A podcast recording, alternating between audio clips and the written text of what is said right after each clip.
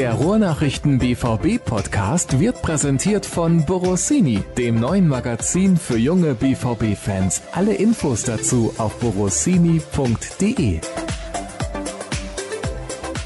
Beim Kollegen Dirk Krampe, da zwitschern die Vögel. Ihr merkt schon, ist alles ein bisschen launiger momentan, weil wieder Fußball gespielt wird. Vielleicht ist das der Grund, ich bin mir nicht sicher, aber heute ist natürlich auch Feiertag, heißt, wir haben frei. Wir müssen aber trotzdem arbeiten, Dirk. Das ist nicht fair.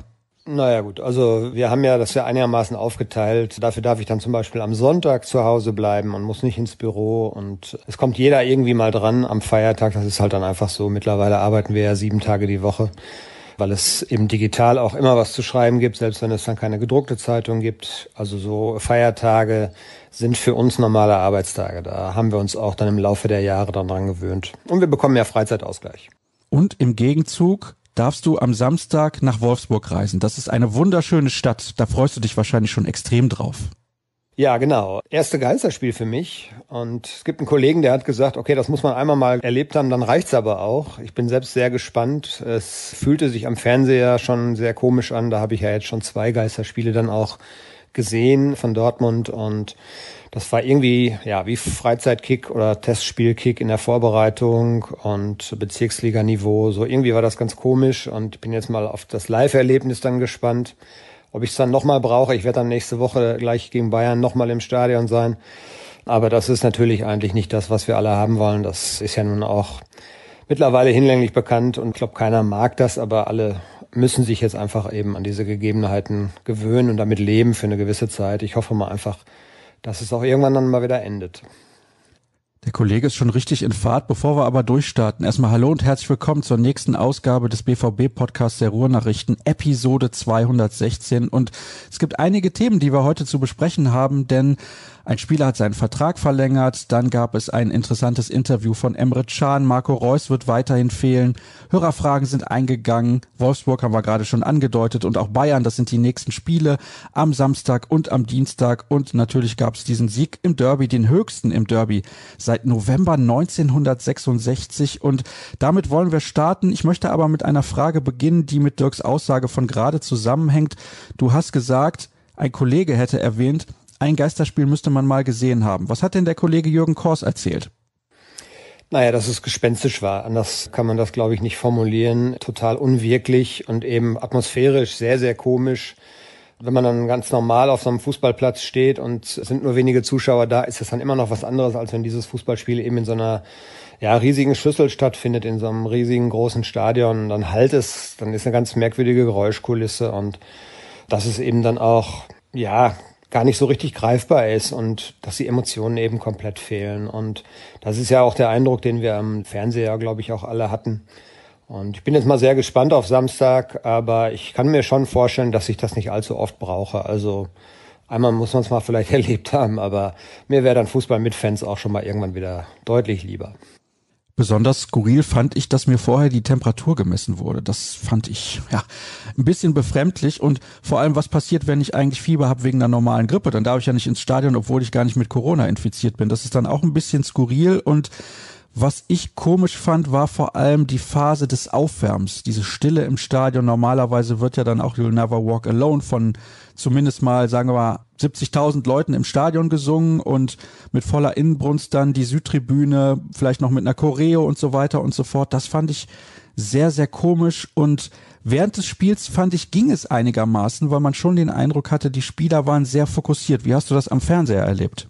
Ja, genauso eigentlich. Also ich war auch ja, was heißt überrascht, aber ich habe natürlich vorher mir auch schon die Frage gestellt, wie oder welcher Mannschaft gelingt es besser, da diese nötige Spannung aufzubauen. Und genau das, was du sagst, wenn du dich aufwärmst, dann ist bei einer normalen Bundesliga-Partie natürlich, da steigt dann die Anspannung und dann kommt die Kulisse dazu, dann wirst du, glaube ich, als Spieler automatisch so richtig reingezogen auch in dieses Spiel. Und das, das fehlte jetzt komplett und deshalb hatte ich mir vorher auch die Frage gestellt, welcher Mannschaft gelingt das jetzt besser? Und so tendenziell hatte ich vorher so vom Gefühl her immer so die Auffassung, dass es eigentlich eine Gästemannschaft dann bevorteilen muss, weil natürlich eine Heimmannschaft immer auch von, von dem Pushen der Fans lebt und da sind dann deutlich mehr Fans auf der eigenen Seite und das fehlt dann eben in so einem Spiel.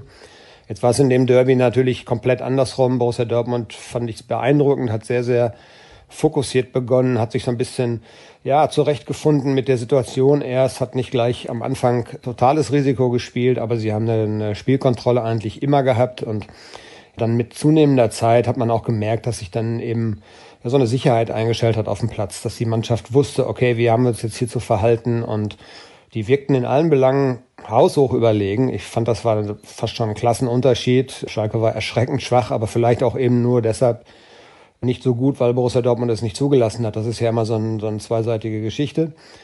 Aber es gab eigentlich keinen Zweifel, so für mich schon nach 20, 25 Minuten, dass dieses Spiel eigentlich in diese Richtung laufen würde.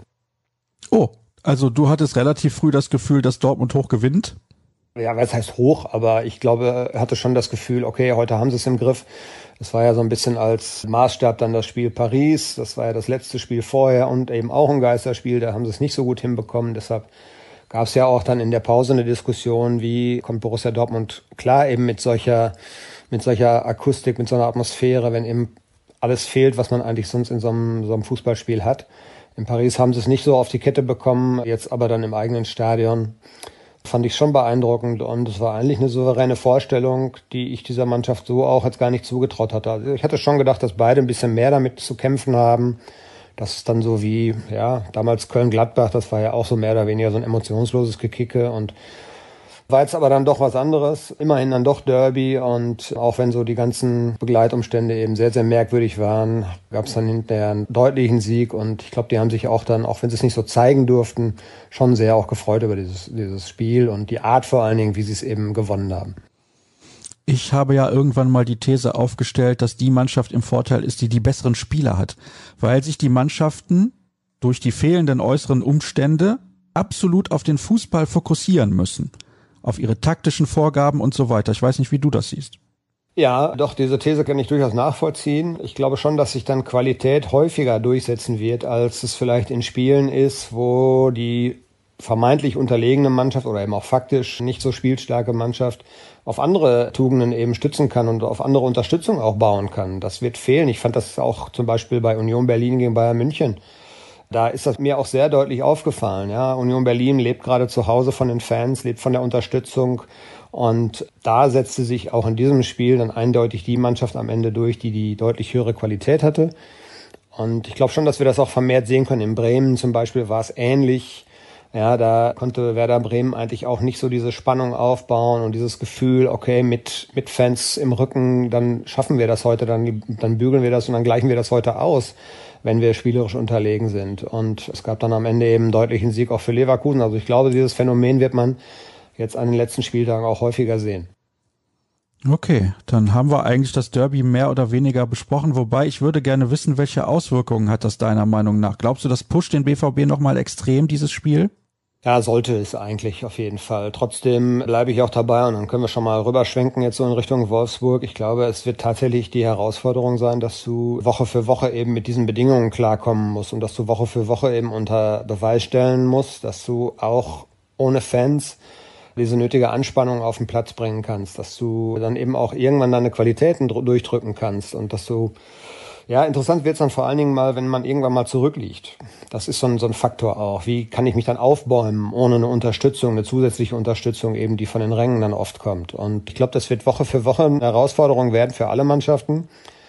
Trotzdem muss Borussia Dortmund daraus jetzt natürlich auf jeden Fall was mitnehmen. Also alles andere wäre ja wäre ja sehr komisch. Also ich glaube nicht, dass sie so zur Tagesordnung übergegangen sind. Die werden das schon genossen haben und es war für sie auch ein wichtiger Beleg eben, dass sie, dass sie solche Spiele dann eben auch so in der Art und Weise eben auch nach Hause bringen können. Und das sollte schon Rückenwind geben.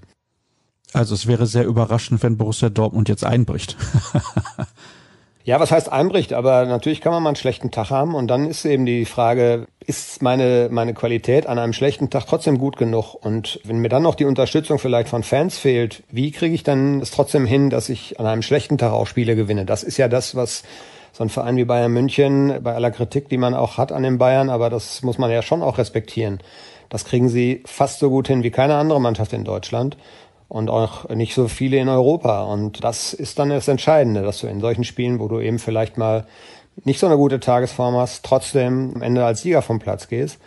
Das sind die großen Mannschaften und dahin muss oder will Borussia Dortmund ja auch. Und da die vier Punkte Rückstand haben, dürfen sie sich da auch jetzt keinen Ausrutscher erlauben. Also das wird schon auch spannend zu sehen sein jetzt am Samstag. Gut, dann hätten wir das Derby nun abschließend besprochen. Ich glaube, weil es ja auch schon ein paar Tage her ist, sollten wir uns mit anderen Themen beschäftigen. Zum Beispiel der Vertragsverlängerung von Lukas Piszek. Also ich finde, das ist eine richtige Entscheidung. Du hast auch in deinem Kommentar geschrieben, dass es eine richtige Entscheidung ist. Warum? Naja, man muss die Gesamtsituation ja sehen. Zum einen, und das ist erstmal das Wichtigste, ich habe jetzt zum Beispiel nach dem Rückrundenstart in Augsburg, da hat er kein sehr gutes Spiel gemacht. Wenn ihr euch daran vielleicht mal erinnert, da ist er sehr, sehr oft überlaufen worden auf der Seite, da wirkte er auch nicht so spritzig und da hat man schon gemerkt, okay, der ist jetzt keine 25 mehr. Da hatte ich noch gedacht, ja, jetzt wird's schwierig und ich weiß nicht, ob Borussia Dortmund das auch nochmal macht dann ein Jahr.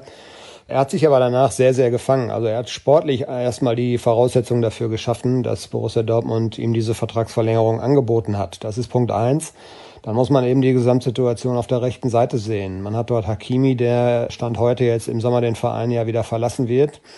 Man hat Morai, der noch nicht so durchgeschlagen hat, wie man sich das vielleicht erhofft hat. Also dem würde ich jetzt noch nicht diese Backup-Rolle vielleicht zutrauen, sondern der muss erstmal an sich arbeiten noch, der ist noch jung. Er hat auch die Erfahrung noch nicht. Und dann liegt es einfach auf der Hand, dass man dann eben vielleicht so ein bisschen auch auf Nummer sicher geht. Also die sportliche Leistung passte zuletzt und man weiß, was man am Pisscheck hat. Er ist immer noch in der Lage, seine Leistung konstant, einigermaßen konstant zu bringen. Er wird es vielleicht nicht mehr über eben 40 Pflichtspiele bringen können, aber er kann dir auf jeden Fall eine Garantie bieten für 20, 25 Spiele. Und das ist ja schon mal eine Sicherheit, die du hast dann als Verein. Denn wenn dir dann auf dieser Seite gleich zwei äh, Stammkräfte wegbrechen würden, dann äh, wird es auch schon langsam dünne. Und er kann auch in der Dreierkette spielen, das hat er auch bewiesen. Und ich glaube, er ist auch als, als Typ einfach wichtig in der Kabine. Ich glaube, dass gerade so, ja, die vielen jungen Spieler, die auch da sind, sich an so einem erfahrenen alten Haudegen aufrichten können. Und ich glaube, dass der dann auch Respekt ausstrahlt, auch wenn er jetzt nicht so der große Sprücheklopfer ist das ist schon so ein gutes Gesamtpaket, was er bietet. Und er ist auch, finde ich, ein total netter, bescheidener Typ. Und von daher haben wir uns jetzt gestern auch, hab noch kurz mit ihm gesprochen. Und da hat er noch so verschämt gegrinst, wollte das noch nicht so ganz bestätigen, weil die offizielle Meldung da auch noch nicht raus war, aber ich glaube, er freut sich sehr, dass er dieses Jahr noch bekommt in Dortmund. Und das ist dann für ihn auch ein würdiger Abschluss. Er hat einen klaren Plan, wie es danach weitergeht. Und ja, können wir ihm nur hoffen, dass er gesund bleibt. Ich glaube, dann kann sich Borussia Dortmund eben auch noch auf ein schönes letztes Jahr dann mit Lukas Bischek freuen. Vielleicht kannst du mal kurz erläutern, wie die Pläne für seine Zukunft genau aussehen. Also er will wohl zurück nach Polen, aber was macht er da? Und unterschätzen wir vielleicht, dass er in der Kabine ein gehöriges Wörtchen mitzusprechen hat, weil er nach außen so ruhig ist? Ja, das habe ich ja eben angedeutet. Also er spricht jetzt nicht so laut, zumindest in der Öffentlichkeit auch nicht. Er geht ihm auch gerne aus dem Weg, wenn er es schaffen kann. Aber ich glaube schon, dass er intern seine Meinung vertritt und das ist dann eben, glaube ich, auch so ein, so ein, so ein wichtiger Punkt. Ja, wenn dann so ein erfahrener Spieler den 18-, 19-Jährigen vielleicht auch mal ein bisschen Tipps gibt und sie vielleicht auch mal ein bisschen bremst manchmal. Und ich glaube schon, dass er da auch diese Rolle gut ausfüllen kann. Und zu seinen Plänen, ja, er hat ja im vergangenen Jahr mit Borussia Dortmund zusammen, da war Carsten Kramer, der Marketing-Geschäftsführer, war ja damals mit in Polen. Er hat eine Fußballakademie da irgendwie ins Leben gerufen, will dort etliche Fußballplätze bauen in seinem Heimatdorf, glaube ich. Und Borussia Dortmund ist da irgendwie mit im Boot, dass man eben auch Talente, Fußballschulen dort macht und dass man eben versucht, Talente, die es eben auch in Polen gibt, vielleicht gezielt zu fördern. Und das scheint so die nähere Zukunft dann zu sein. Trainerbank ich glaube, da ist er nicht so unbedingt der Typ für. Er braucht das nicht, dass er nach jedem Spiel vor die Kamera treten muss. Das hat er mal irgendwann gesagt. Und also so ein bisschen Struktur in der Heimat und zu schaffen und den Fußball da auch weiter voranzubringen, das ist, glaube ich, so das, was er sich so für die nächsten Jahre dann so als Ziel gesetzt hat. Er will auch noch ein bisschen ja, hobbymäßig kicken. Also den Profifußballer wird es nicht mehr geben, aber in einer unteren Liga oder so will er dann, glaube ich, noch so ein bisschen aus Spaß Fußball spielen. Back to the Roots irgendwie so in dem, in dem Sinne. Ne? Und ja, da hat er, glaube ich, schon ganz klare Vorstellungen, wie er das dann machen möchte. Einer, der ein bisschen in seine Rolle schlüpfen könnte, nämlich als Führungsspieler, ist ja Emre Can. Hat ein Interview gegeben bei der Sportbild und hat gesagt, ich bin nicht nach Dortmund gekommen, um Zweiter zu werden. Ist das die Einstellung, die man eigentlich jetzt auch braucht, die man mehr braucht in diesem Kader, wenn man in den nächsten Jahren auch endlich wieder mal deutscher Meister werden möchte? Ja, also mit dem Reden allein ist es ja nicht getan, aber er ist eben auch jemand, der es auf dem Platz genauso verkörpert. Und ich glaube, das ist auch schon ganz bewusst jetzt vor diesem Spiel so ein bisschen auch platziert worden. So könnte ich es mir zumindest vorstellen, einfach um nochmal alle ja, wach zu rütteln, den Fokus eben zu schärfen und ganz klar auch zu sagen, wir wollen hier uns nicht damit zufrieden geben, dass wir die Besten vom Rest sind und dass wir frühzeitig hier die, die Segel streichen und freiwillig den Kampf aufgeben. Also es sind vier Punkte. Hoffentlich, wenn es dann vor dem Spiel auch noch vier Punkte sind am Dienstag gegen die Bayern, dann hast du eben mit einem Sieg die Chance, wieder ganz dicht ranzurücken und dann hast du, glaube ich, ein offenes Rennen. Und wenn du das Restprogramm anguckst, Dortmund hat als knifflige Aufgabe wirklich nur noch Leipzig, kann man sagen. Alles andere sollte lösbar sein. Bayern hat es, glaube ich, ein bisschen schwerer durchaus. Von daher, ich glaube, aufgeben zählt nicht. Und das war so das Signal, was er, glaube ich, aussenden wollte. Und er ist ja jemand, der das eben auf dem Platz auch, auch immer so verkörpert. Und ich glaube, das ist ein klares Signal, welche, welche Ziele nicht nur er hat, sondern eben welche Ziele die Mannschaft haben sollte. Und dass sich jetzt für die letzten acht Spiele dann eben alle nochmal auch immer daran erinnern sollten. Denn klar, du musst eine Serie hinlegen, anders wird es nicht funktionieren. Er ist natürlich auch, was seine Aussagen betrifft und sein Auftreten generell ein ganz anderer Typ als Pischek. Ja, natürlich. Er ist schon der Extrovertierte, der dann auf dem Platz auch mal explodiert und der dann auch mal so ein bisschen schmutzig spielt, der sich wehrt und der sich da nichts gefallen lässt und die beiden da zu vergleichen, macht, glaube ich, jetzt nicht allzu viel Sinn. Das sind schon komplett unterschiedliche Typen. Aber du brauchst ja eben auch so einen. Das hat ja, das hat ja dann den, die bisherige Hinrunde auch gezeigt. Er hat dem Dortmunder Spiel ja sehr gut getan. Jetzt hast du gerade gesagt, man braucht so einen Spieler. Wie sehr braucht Borussia Dortmund denn aktuell Marco Reus? Man hatte das Gefühl schon vor der Corona-Pause, dass es ohne ihn gar nicht so schlecht läuft. Und jetzt, jetzt fehlt er auch. Er fehlt auch noch ein bisschen länger, vielleicht sogar den ganzen Rest der Saison. Und die gewinnen mal eben 4 zu 0. Ja, es ist ein spannendes Thema, ein interessantes Thema. Ich habe, also es ist ja nicht zum ersten Mal, dass Borussia Dortmund lange ohne, ohne Marco Reus auskommen muss. Sie haben es auch in der Vergangenheit gut hinbekommen. Dann war es, wenn er wieder da war, war es eben meistens so, dass er sehr, sehr schnell fast unverzichtbar wurde, dass er sofort aus dem Stand eigentlich immer wieder gute Leistungen gebracht hat und man sich dann gedacht hat, okay, wenn der jetzt mal ausfallen sollte, das tut dann richtig weh. Aber so ist eben Fußball und gerade Profifußball, es mag jetzt vielleicht eine Floskel sein, aber da gibt's eben auch, da gibt's kein Mitleid, das geht weiter und es sind jetzt andere, die in die Bresche gesprungen sind. Man hat sie auch deshalb geholt. So Leute wie Hazard oder eben wie auch Julian Brand, das sind natürlich schon Verpflichtungen auch mit Weitblick und auf die Zeit, wo Marco Reus vielleicht eben nicht mehr da sein wird. Und die haben jetzt in dieser Zeit, wo er nicht da ist, gezeigt, dass es eben auch ohne ihn geht es gibt ja auch jetzt, was soll man machen? Soll man sich einbuddeln? Das macht ja auch keinen Sinn. Also ich glaube immer noch, dass er ein wichtiger Bestandteil dieser Mannschaft ist, aber die Zeit jetzt zeigt natürlich auch, dass es dann mal irgendwann eine Phase geben wird oder eine längere Phase oder überhaupt dann eben eine Phase ohne Marco Reus. Und ja, das wird sehr spannend zu sehen sein, wenn er dann wirklich tatsächlich wieder fit wird.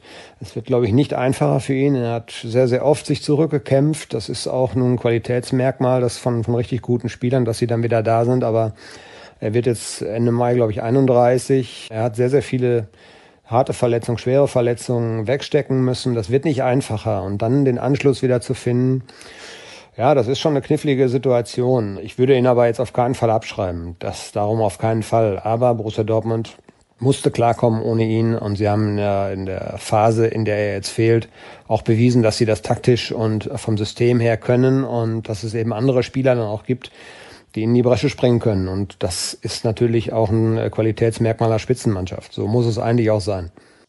Die Sache ist halt die, man kann nicht mit Marco Reus für eine komplette Saison planen. Also gehen wir mal jetzt nur von den 34 Bundesligaspielen aus. Ich weiß nicht, ob er jemals in seiner Karriere 34 Bundesligaspiele in einer Saison gemacht hat. Ich meine, ich hätte mal was von 32 gelesen. Also nicht mal 30 Spiele kann man mit Marco Reus planen. Das hört sich jetzt so hart an, aber das ist nun mal der Fakt. Also ich habe nichts gegen Marco Reus, um Gottes Willen. Dann kommt dazu, dass er natürlich eine Führungsrolle beansprucht von seinem Denken her. Das ist ja auch absolut in Ordnung. Also wenn er spielt, dann spielt er in der Regel sehr, sehr gut. Er war im letzten Jahr noch Deutschlands Fußballer des Jahres, muss man sich ja auch mal vorstellen. Und trotzdem gab es in der Hinrunde Kritik, vor allem an seinen Leistungen auswärts. Zu Hause hat es ja meistens gepasst und er hat auch viele Tore geschossen. Aber man hatte schon ein bisschen den Eindruck, er ist nicht mehr auf dem Niveau der Vorsaison. Das kann durchaus mal passieren. Es gibt einen Punkt, wo Spieler dann langsam aber sicher abbauen und vielleicht war das bei Marco Reus in der Hinrunde eventuell der Fall. Kann jetzt jeder für sich selber bewerten, aber wenn er dann wieder zurückkommt, glaubst du, er kann sich damit anfreunden, nur noch in der zweiten Reihe zu stehen? Ach, ich weiß, weiß nicht, ob der Begriff zweite Reihe, ob der ihm dann gerecht wird. Ich glaube schon, dass er eine, eine sehr, sehr tragende und wichtige Rolle noch spielen kann. Vielleicht wird sich insgesamt natürlich seine Rolle ein bisschen verändern. Vielleicht muss er sich einfach auch mal zugestehen und vielleicht müssen ihn die Trainer auch dahin bringen, dass sie dann auch mal sagen, oh, guck mal, Marco, du hast jetzt in der Hinrunde hat er, glaube ich, jedes Spiel gemacht. Fast jedes Spiel. Ich kann mich kaum erinnern, dass er eine Pause bekommen hat. Und die Konsequenz war, irgendwann hat der Körper gestreikt. Vielleicht muss man einfach dann auch sagen, okay, du bist jetzt 31, wir verändern das jetzt mal ein bisschen. Wir geben dir zwischendurch mal häufiger Pausen. Das ist ja etwas, was Lucien Favre sehr gescheut hat. Wenn Marco Reus fit hat, hat er gespielt. So ähnlich war es bei Witzel. Auch Witzel ist jetzt öfter mal mit Muskelverletzungen ausgefallen. Von daher, glaube ich, muss man schon so ein bisschen ein gutes Händchen beweisen und die Spieler müssen auch ja, da müssen das auch, glaube ich, akzeptieren. Ist natürlich klar, dass so einer, der auch sehr oft gefehlt hat, wie Marco Reus, dass der natürlich immer, wenn er fit ist, spielen möchte. Aber vielleicht muss man ihm dann auch mal ab und zu sagen, Marco, wir haben dann in zwei Wochen, drei Wochen haben wir die und die wichtigen Phasen in der Saison, da ist Champions League oder was auch immer. Da brauchen wir dich auch. Also spielst du dann vielleicht mal in einem Spiel gegen, ich weiß nicht wen, spielst du dann vielleicht einfach mal nicht, auch wenn du fit bist. Und man hat den Kader bewusst so konzipiert, dass eben auch Spieler da sind, die in die Bresche springen können. Und das muss man nutzen. Und ich glaube, Marco Reus muss sich einfach auch damit anfreuen. Und ich glaube, er ist ja auch vom Fußballdenken her durchaus auch in der Lage, das zu akzeptieren, dass es eben nicht mehr so ist, dass er 22 ist und dann so eine Verletzung wegsteckt, dass er diese hohen Belastungen im Dreitagesrhythmus wegsteckt. Also ich glaube, er muss einfach auch akzeptieren und so wird es, glaube ich, kommen, dass man öfter auch mal ohne Marco Reus spielt, auch wenn er nicht verletzt ist. Und dann kann er diese drei Jahre Vertrag, die er hat, ja, glaube ich, auch noch ein wichtiger Faktor bleiben für Borussia Dortmund. Aber der Stellenwert, ja, er nimmt so ein bisschen ab, vielleicht, ist vielleicht ein bisschen hart formuliert, weil er hat in der Hinrunde auch wichtige Tore geschossen. Er schießt immer noch sehr oft das 1 zu 0 und es ist nur aber so, dass der Körper, wie du es schon gesagt hast, eben auch nicht mehr verlässlich mitspielt. Und darauf muss man, glaube ich, reagieren und daraus die Konsequenzen ziehen. Gut, das wäre natürlich eine Möglichkeit, wenn man sagt, du spielst nur jedes zweite Spiel oder du wirst bei einem Spiel auch nur mal spät eingewechselt. Das könnte seinem Körper zugutekommen und seine Karriere ein bisschen verlängern und dafür sorgen, dass er weniger verletzt ist. Wir kommen zu den Hörerfragen und da sind wieder einige eingegangen, da freue ich mich sehr drüber. Wie kann es sein, dass der BVB als einzige Mannschaft zig Muskelverletzungen hat und trotz geringster Laufleistung aller Bundesligisten am Samstag körperlich auf dem Zahnfleisch ging? Das fragt zumindest einer der Hörer, aber ich hatte nicht den Eindruck, dass die körperlich auf dem Zahnfleisch Zahnfleisch gingen. Ja, sie mussten hinten raus schon so ein bisschen beißen und ich glaube aber, ich habe die Laufleistung mir extra auch mal ganz bewusst angeguckt. Ich meine, Dortmund hätte 109 Kilometer gehabt, Schalke 107.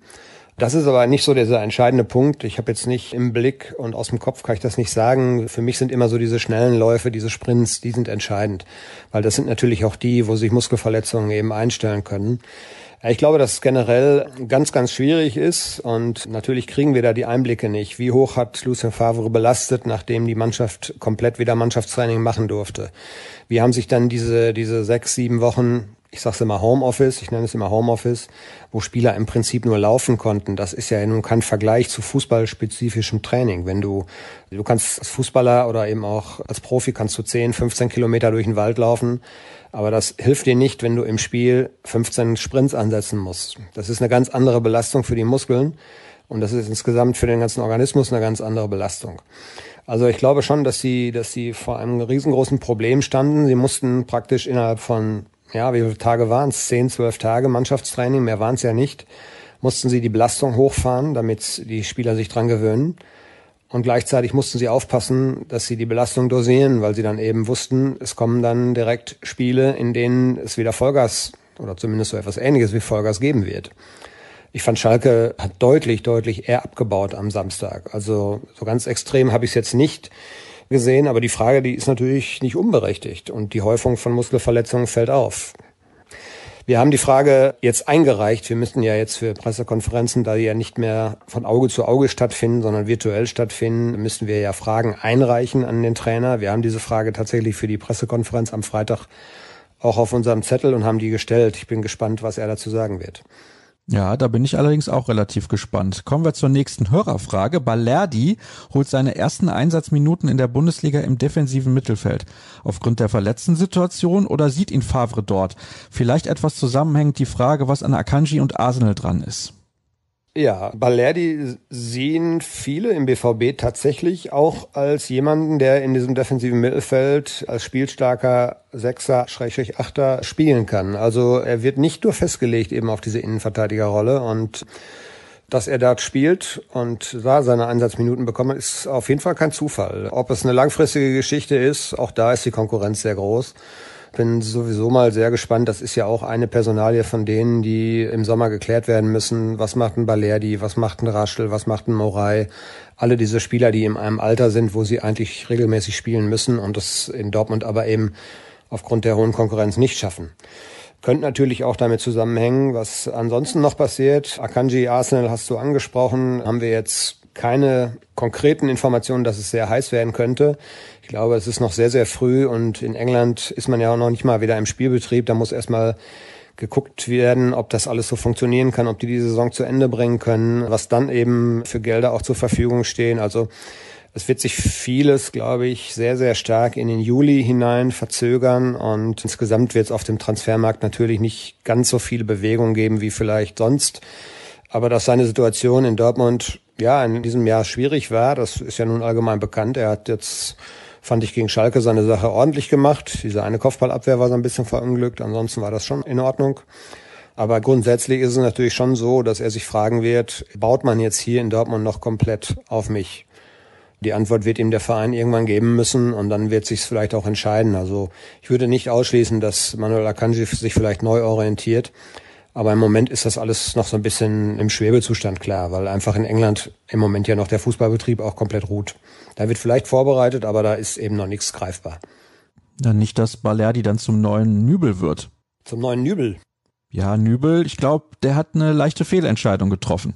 Ach, das wird man, wird man sehen müssen. Also ich glaube nicht, dass der Berater von Alexander Nübel oder auch er selber jetzt so blind war und gesagt hat, okay, Manuel Neuer ist Anfang 30, der wird jetzt nicht mehr lange spielen. Ich glaube schon, dass das auch genau besprochen wurde und muss man dann mal sehen, ob es am Ende ein Fehler war. Bei Bayern München zu spielen hat sich, glaube ich, für die wenigsten Spieler irgendwie so als richtiger Fehler herausgestellt. Auch wenn sie es dann da vielleicht nicht gepackt haben, dann konnten sie von dort aus aber immer noch gut wieder woanders hingehen. Klar, da kann man jetzt drüber diskutieren, aber das ist ja auch ein Schalke-Thema. Interessiert die Dortmund-Fans vielleicht auch gar nicht so sehr, ne? Er hätte vielleicht verlängern sollen, keine Ahnung. Von meinem Gefühl her würde ich auch sagen, ja Gott, klar, aber du kriegst vielleicht auch Angebote von Bayern München nicht allzu oft. Gerade als Torwart ist es ja auch schwierig. Wenn dann da mal eine Nummer eins sich etabliert hat, dann ist die Tür für Jahre zu. Das hat man ja bei Neuer jetzt auch gesehen. Und vielleicht musste er einfach jetzt die Grundsatzentscheidung treffen, will ich das jetzt machen? Und wenn ich es jetzt nicht mache, kommt die Gelegenheit vielleicht nie wieder. Das ist ja immer schwierig. Mir ging es darum, einfach jungen Spielern offen und ehrlich mitzuteilen, ob sie eine Chance haben zu spielen oder nicht. Und das ist bei Balerdi ja auch der Fall. Also der muss wissen, bekomme ich in der nächsten Saison mehr Spielanteile oder sollte ich vielleicht lieber ausgeliehen werden, damit ich da spielen kann? Ja. Das ist sicherlich ein Thema, was er deutlich ansprechen wird. Das war ihm wahrscheinlich aber auch bewusst, als er hierher kam. Er hat sich vielleicht ein bisschen leichter vorgestellt. Der Verein hat auch gehofft, dass es vielleicht ein bisschen schneller geht. Ich glaube, der ist jetzt so lange hier, anderthalb Jahre hier und da muss jetzt im Sommer eine Entscheidung fallen, weil sonst verliert er natürlich zu viel Zeit. Das ist klar. Und es gibt so, so viele Beispiele, dass es dann woanders gut funktioniert hat. In Dortmund ist halt die Qualität im Kader so hoch, dass es dann eben auch nur die Besten schaffen. Und das muss aber nicht heißen, dass aus dem nicht ein guter Profifußballer auch in Europa oder so werden kann. Ich glaube, der hat gute Anlagen, aber in Dortmund stehen da eben auch ganz andere noch vor ihm und das ist das große Problem. Damit hätten wir auch über Balerdi gesprochen und wir kommen zur nächsten Frage. Glaubt ihr, dass es ein Vorteil oder ein Nachteil für unseren BVB ist, ohne Zuschauer zu spielen? Fehlt der Support oder kann ein ausbleibendes Five-Konzert bei schwacher Leistung für weniger Verunsicherung sorgen? Ja, das auf jeden Fall. Ja, da gibt's ja das schöne Beispiel Moda Hut. Ne? Der hat ja dann oft auch, wenn er seine Chance bekommen hat, zu viel gewollt und es nicht so richtig hinbekommen, weil dann auch sehr schnell der Unmut auf den Rängen wuchs. Er wird ja sehr, sehr kritisch auch gesehen in Dortmund und ich fand, er hat am Samstag sehr gutes Spiel gemacht. Also er wäre ein Beleg dafür, dass es manchen hilft, eindeutig. Ob es generell ein Vor- oder Nachteil ist, ich glaube, es ist immer ein Nachteil, wenn die Zuschauer nicht da sind für jede Mannschaft. Eine abschließende Beurteilung werden wir dann, glaube ich, nach sieben, acht, neun Spielen machen können. Vielleicht ja natürlich auch schon nach dieser Woche. Die ist ja schon relativ vorentscheidend. Also in Wolfsburg zu bestehen, es ist ein Pflichtsieg eigentlich, aber man hat so ein bisschen Respekt, denke ich mal auch, und das auch zu Recht. Also es wird nicht einfach.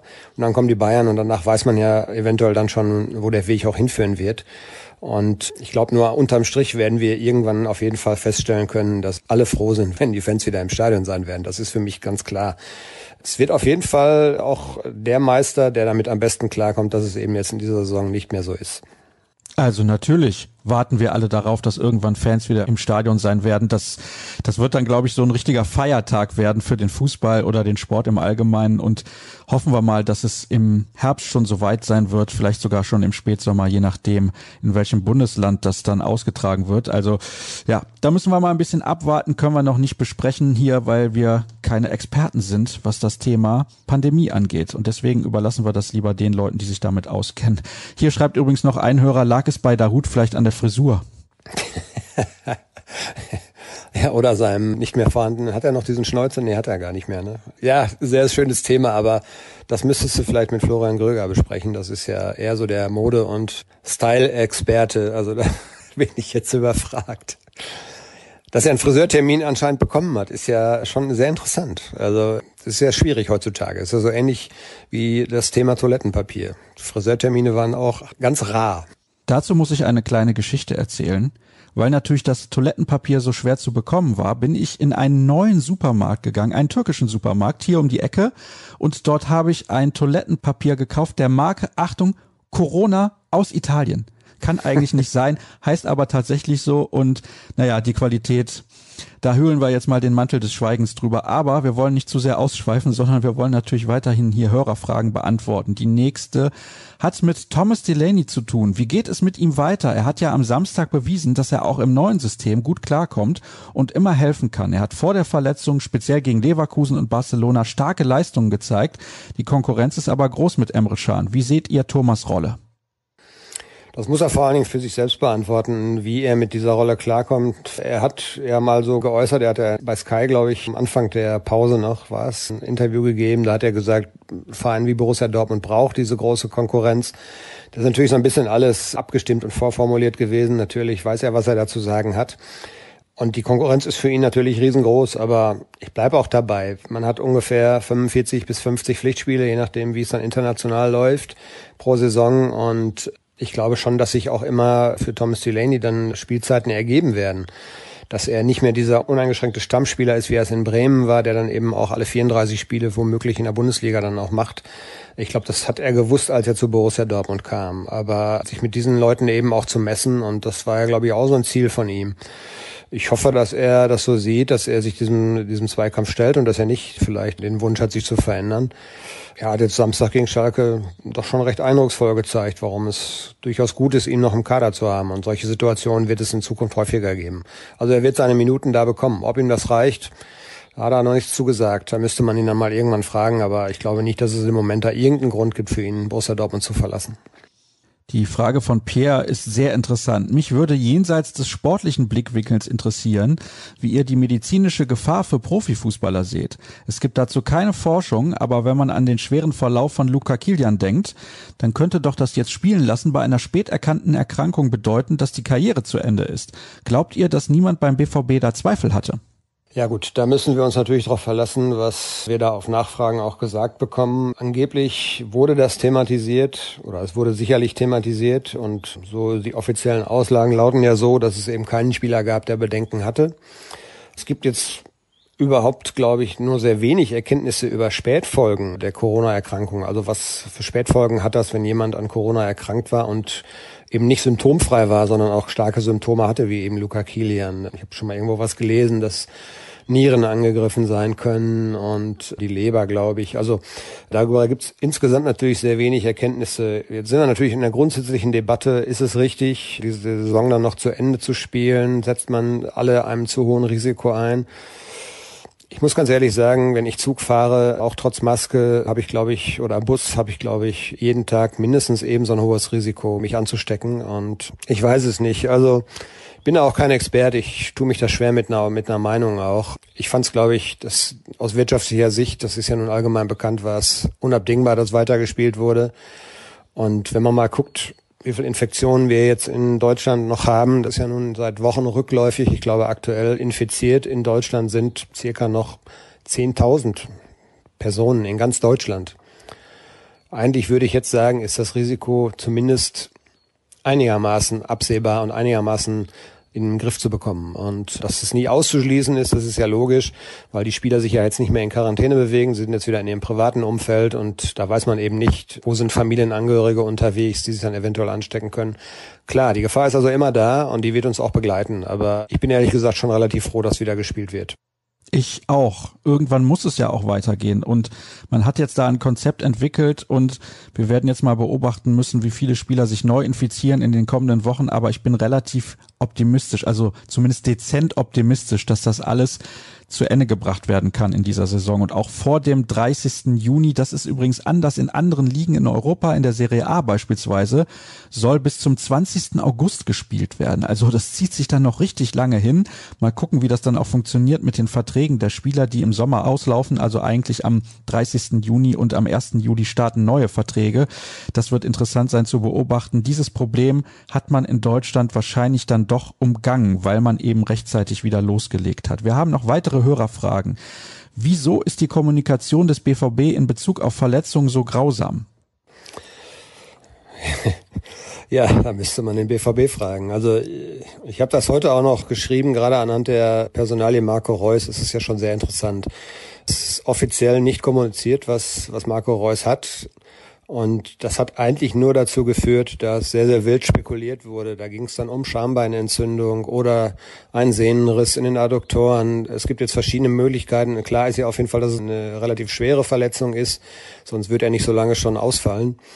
Manchmal wird mit Persönlichkeitsrechten argumentiert. Das ist natürlich Quatsch, weil bei anderen, bei anderen Vereinen und bei anderen Verletzungen ist man sehr, sehr offensiv gewesen. Erinnert euch an Sagadu, da hat man das sehr, sehr deutlich kommuniziert. Ich weiß ehrlich gesagt nicht, warum Borussia Dortmund da so restriktiv ist und man bekommt da auch keine befriedigende Antwort drauf. Müsste man tatsächlich mal den Verein selber fragen. Ich halte es für einen falschen Weg. Andere Vereine kommunizieren das sehr offen. Wenn ich jetzt zum Beispiel Bayer Leverkusen kommt mir jetzt sofort in den Sinn, hat am Sonntag Mittag den Ausfall von Lars Bender für das Spiel am Montag in Bremen verkündet, ganz offiziell hätte Dortmund nie gemacht. Borussia Dortmund hätte das nie gemacht. Wir wissen bis heute nicht, was hat eigentlich Giovanni Rehner? Wurde nicht kommuniziert. Was hat eigentlich Emre Can? Was hat eigentlich Axel Witzel? Also alle haben muskuläre Probleme. Das ist natürlich ein weit gefasster Begriff. Es kann vom Muskelkater über eine Verhärtung eben bis zum Faserriss oder bis zum Sehnenriss oder sonst was sein. Und ich verstehe die Politik da manchmal auch nicht, aber ich stecke auch nicht in deren Haut. Also ich will das nicht, will das nicht beurteilen, aber es ist schon ein bisschen merkwürdig.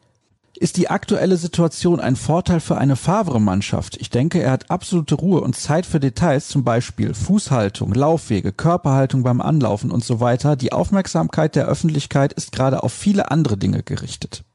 Ja, es war zumindest in der Phase so, als Kleingruppenarbeit angesagt war, als kein taktisches Training in der Mannschaft möglich war. Da hat er, glaube ich, schon, das haben auch einige Spieler so verlauten lassen, da hat er schon, glaube ich, sehr, sehr stark eben solche Dinge wieder in den Vordergrund gerückt, die dann im normalen Betrieb, sage ich mal, wenn englische Wochen auch anstehen, so ein bisschen wieder in den Hintergrund rücken. Dieser technische Bereich, ja, wie stehe ich richtig, wie halte ich meinen Fuß, alles das, was man von ihm kennt, was so seine Stärken sind, wo er eben sehr, sehr viel Wert drauf legt. Jetzt sind wir natürlich schon mittlerweile wieder in einer Phase, da muss er gruppentaktisch trainieren und das ist schon wieder eine andere Geschichte. Da wird das automatisch wieder in den Hintergrund rücken. Jetzt kommen auch englische Wochen. Also da werden wir das dann wahrscheinlich oder würden wir, wenn wir Training gucken dürften, dürfen wir ja leider nicht, würden wir das beim Training auch nicht sehen. Also er hat es aber, glaube ich, in der Phase, in der in Kleingruppen trainiert wurde, hat er das, glaube ich, wieder sehr stark in den Vordergrund gerückt. Dass die Öffentlichkeit jetzt mit anderen Themen beschäftigt ist, ich glaube, das spielt da relativ wenig eine Rolle. Ich glaube, das ist allein so dieser, dieser kompletten Ablaufstruktur eben geschuldet. Jetzt ist wieder Betrieb, jetzt sind alle drei Tage bald Spiele mit Regeneration, mit Pausen, mit Belastung hochfahren, mit taktischen Arbeiten. Also dieser Ablauf, der jetzt wieder da ist, ist so wie früher. Aber in der Phase, wo eben nur Kleingruppen trainiert wurde, da wird er das schon sehr, sehr stark wieder in den Vordergrund gerückt haben. Dirk fragt, natürlich Dirk, wie sieht eure Vision von der kommenden Saison aus? Unter welchen Rahmenbedingungen wird gespielt? Wie sieht der Kader von Borussia aus? Lasst doch mal eurer Fantasie freien Lauf. Übrigens, Dirk ist ein echt cooler Vorname. Habe ich gelesen. Das ist auch einer, der bei unserem Live-Podcast mal da war. Viele Grüße also da in Richtung Herne, glaube ich. Da hat er gewohnt oder wohnt er. Ja, die Vision. Also ich vermute mal, dass Borussia Dortmund nicht allzu intensiv auf dem Transfermarkt tätig werden wird. Das ist so eine, aber nur eine Vermutung von mir. Ich glaube einfach, dass man ein gutes Grundgerüst hat, an dem man auch nicht so viel verändern muss. Also ich habe Hakimi eben angesprochen, wenn er gehen sollte, da ist Meunier vom PSG ja nun ein heißer Kandidat. Wenn man diesen Transfer hinbekommen könnte, hätte man, glaube ich, eine dieser vakanten Positionen ganz gut abgedeckt. Natürlich muss man gucken, was entwickelt sich in der Innenverteidigung. Mit Akanji haben wir eben schon besprochen. Ich glaube, im offensiven Bereich, Sancho ist natürlich das Riesenthema. Was ist, machen die Engländer dann wirklich ernst? Wie ernst ist es ihm damit, den Verein zu verlassen? Also ich würde mich freuen, wenn er noch ein Jahr bleiben würde dann wäre eigentlich im offensiven Bereich so gut wie gar kein Bedarf vorhanden. Man hat so ein bisschen das Gefühl, dass auch jetzt natürlich schon weitsichtige Planungen laufen. Bellingham, also junge Spieler, die Verträge bekommen. Es gibt nur 17 Spieler, der jetzt einen langfristigen Vertrag bekommen hat. Also man guckt jetzt schon ein bisschen perspektivisch in die Zukunft, aber ich glaube, aktuell ist der Bedarf gar nicht so groß im Kader. Linksverteidiger würde ich vielleicht noch ins Auge fassen. Also ich könnte mir vorstellen, dass vielleicht Nico Schulz sich verändern möchte einfach, weil es nicht gut gelaufen ist in diesem Jahr, weil es anscheinend nicht funktioniert hat und dass er dann einfach jetzt nicht noch ein Jahr verschenken will, sondern dass er vielleicht gucken will, ob es woanders passt. Dann würde natürlich auch da Bedarf bestehen. Marcel Schmelzer, denke ich mal, wird den Verein verlassen. Von daher braucht man auf dieser Position vielleicht noch einen Ersatz. Aber das sind so punktuelle Geschichten. Ich glaube, das Gerüst steht erstmal und der Bedarf ist da gar nicht so groß. Und meine Vision wäre, einfach die, dass man vielleicht, das sind ja auch so Planspiele, eventuell den Saisonstart in den September verlegt. Am 31. August läuft ja momentan das Großveranstaltungsverbot erstmal aus. Wenn die Zahlen so bleiben würden, weiß ich nicht, ob es möglich wäre, eventuell schon wieder Fußballspiele in einem Stadion mit Fans stattfinden zu lassen. Wenn man dann im September vielleicht in die Saison starten würde, wieder mit Fans, das wäre natürlich schon ein Riesenschritt wieder zurück zur Normalität. Und mal gucken, wie wir den Sommer da bis dahin erstmal überstehen. Aber dieses Thema Corona wird uns natürlich auf jeden Fall auch in der nächsten Saison noch begleiten. Du hast es eben schon gesagt, wenn in Italien bis zum 20. August gespielt wird. Ja, was ist da mit den internationalen Wettbewerben? Königsklasse soll im August fortgesetzt werden. Das Endspiel wäre für Ende August, glaube ich, geplant. Die Nationalmannschaft müsste sich auch mit Terminen auf die EM nächstes Jahr vorbereiten. Also da wird man auch nicht so ganz viel Spielraum haben. Das wird schon auch ein interessanter Sommer und hängt ganz, ganz stark davon ab, wie sich diese Gesamtsituation jetzt nicht nur in Deutschland, sondern eben auch in Europa weiterentwickelt.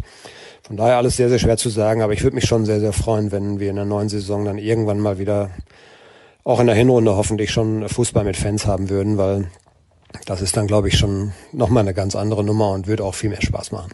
Ode ist scheiße. Ich glaube, so kann man zusammenfassen. Eine letzte so Hörerfrage. Was verbindet Dirk Krampe zuerst mit dem Namen Dirk? Das hatte ich ja in meinem Tweet erwähnt, dass man da zuerst denkt an Nowitzki, NBA, Dallas, Würzburg, Basketball. An was denkst du zuerst?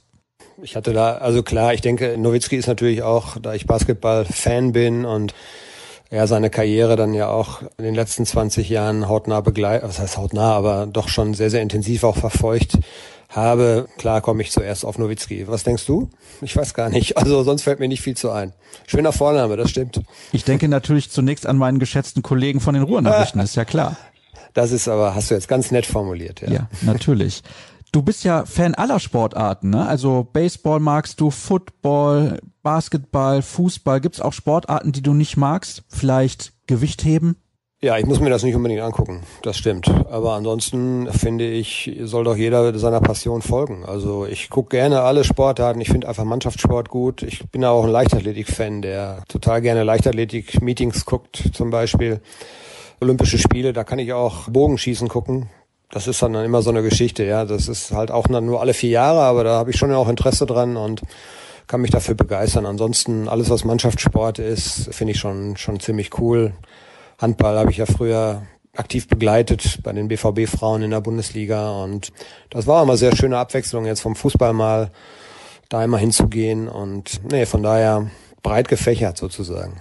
das Interesse.